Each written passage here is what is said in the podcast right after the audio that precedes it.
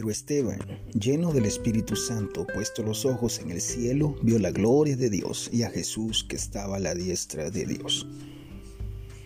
Hechos 7:55 La palabra que usa el Nuevo Testamento para la gloria es doxa.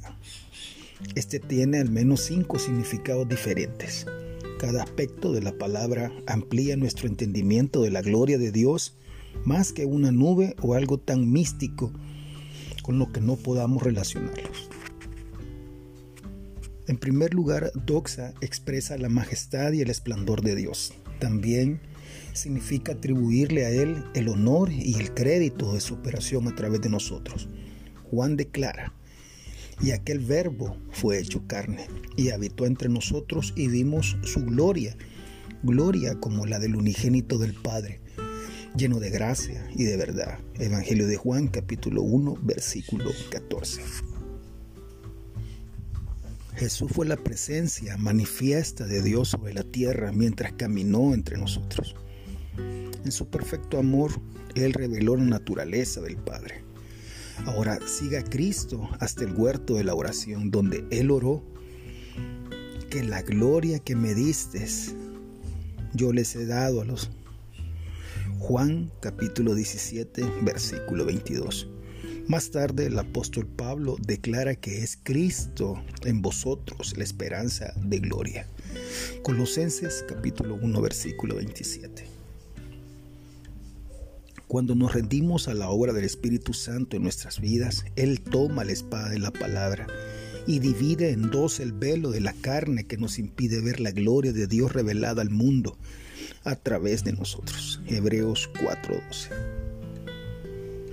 Cuando nuestra mente carnal se renueve, se restauren nuestras emociones pervertidas y nuestra voluntad rebelde se somete a la ley de Dios, la vida de Cristo que reside dentro de nosotros será liberada y revelaremos la gloria de Dios al mundo. Entonces Dios tendrá una iglesia gloriosa, sin manchas ni arrugas, mediante la cual su gloria será manifestada. Con este fin, Pablo oró. A Él sea la gloria en la iglesia de Cristo Jesús por todas las edades, por los siglos de los siglos. Efesios 3:21. Otro aspecto más de la palabra gloria involucra al Espíritu de Dios que descansa sobre nosotros en nuestras tribulaciones y pruebas que son con el propósito de cambiar nuestro carácter, el carácter de Cristo. El apóstol entendía esto cuando escribió, pues tengo por cierto que las aflicciones del tiempo presente no son comparables con la gloria venidera que en nosotros ha de manifestarse. Puedes leerlo en Romanos 8, 18. Cuando Pedro escribió a los cristianos con respecto al fuego de prueba que les ha sobrevenido, eh, está en primera de Pedro 4:12, él los instaba a no pensar que era algo extraño al que sufrieran de esa forma, sino que los exhortaba a gozarse por cuanto sois participantes de los padecimientos de Cristo, para que también en la revelación de su gloria os gocéis con gran alegría. Y ese espíritu de gloria que incluso da gracia para el martirio, cuando Esteban fue apedreado, ¿te recuerdas? Él vio la gloria de Dios y a Jesús que estaba a la diestra de Dios.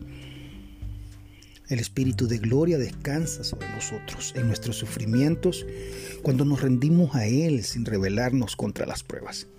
La gloria de Dios se revelará en nosotros cuando seamos victoriosos en las pruebas que tenemos que soportar. Soy tu hermano y amigo Walter Díaz. Dios te bendiga.